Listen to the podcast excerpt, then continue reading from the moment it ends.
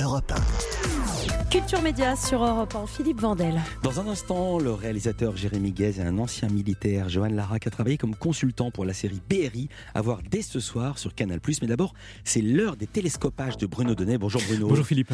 Tous les jours, Bruno, vous suivez ici les opérations médiatiques. Et ce matin, vous vouliez nous dire un mot au sujet d'une campagne de publicité pour une grande marque de bière américaine qui a suscité une vive émotion. Oui, une pub pour Budweiser, Philippe, qui vient tout juste de mettre nos amis américains en, Amérique, en ébullition et qui raconte délicieusement hein, l'effervescent cynisme dont sont parfois capables les publicitaires. Je vous explique. Alors c'est une histoire en trois actes. Acte 1, Budweiser repère sur les réseaux sociaux une certaine Dylan Mulvaney. Dylan, D-Y-L-A-N. Dylan a 26 ans et elle est une femme transgenre. Elle est suivie par plus de 10 millions de personnes sur TikTok qui ont assisté jour après jour à sa transition du genre masculin au genre féminin qu'elle a entamée il y a un peu plus d'un an.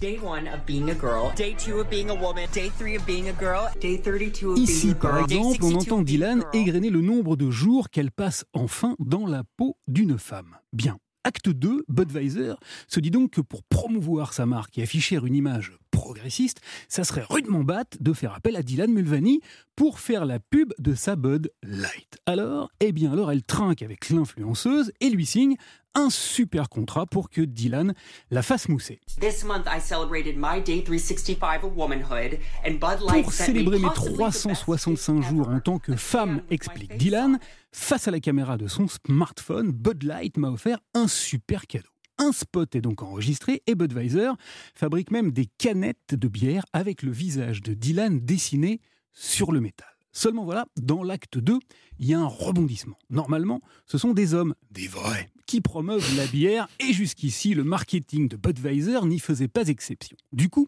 la campagne trans avec Dylan engendre un tollé de protestations chez les conservateurs et les transphobes de tout poil. La chaîne Fox News consacre des éditoriaux consternés à l'événement, des stars ivres de testostérone se filment en train d'écrabouiller des palettes entières de Budweiser avec des rouleaux compresseurs. Quant à l'ex-mari de Pamela Anderson, le chanteur Kid Rock, il poste une vidéo détonnante sur laquelle il tire à grands coups de mitraillette sur des canettes de Budweiser avec un message extrêmement clair et pas light pour deux ronds. Fuck Bud Light.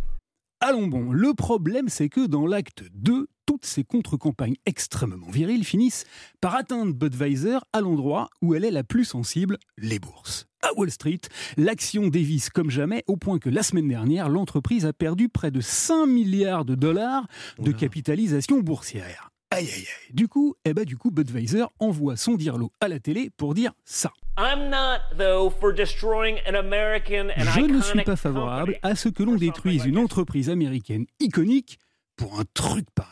Et c'est ainsi que Budweiser passe à l'acte 3. Elle retire toutes ses publicités avec Dylan et fait tourner Dardar, un nouveau spot qui met en scène, devinez quoi? Let me tell you a story about a beer rooted in the heart of America. Deux cow-boys avec des grosses voix rudes et dures comme l'Amérique qui trinquent entre mecs pendant qu'un Mustang galope sous leurs yeux. Démonstration, Philippe, que le courage des publicitaires et leur volonté farouche de faire progresser les consciences est finalement largement soluble dans le principe de réalité économique. Alors naguère, hein, dans les westerns, on disait la bourse ou la vie. Aujourd'hui, dans la nouvelle publicité pour Budweiser, on dit This is a story. C'est une histoire plus grande qu'une bière, une formule qu'en français on peut traduire plus prosaïquement par un principe très simple, pas de couilles, pas d'embrouille. Ce Ouais, c'est bien résumé. résumé. Merci beaucoup Bruno Donnet. À demain. À demain. Restez avec nous sur Europe 1. Dans un instant, nous allons parler de la série événement de Canal+. Ça s'appelle BRI avec son réalisateur Jérémy Guez et un consultant de la série, un ancien des forces spéciales, Johan Lara. C'est juste après Eddie Mitchell. Belle matinée sur Europe 1.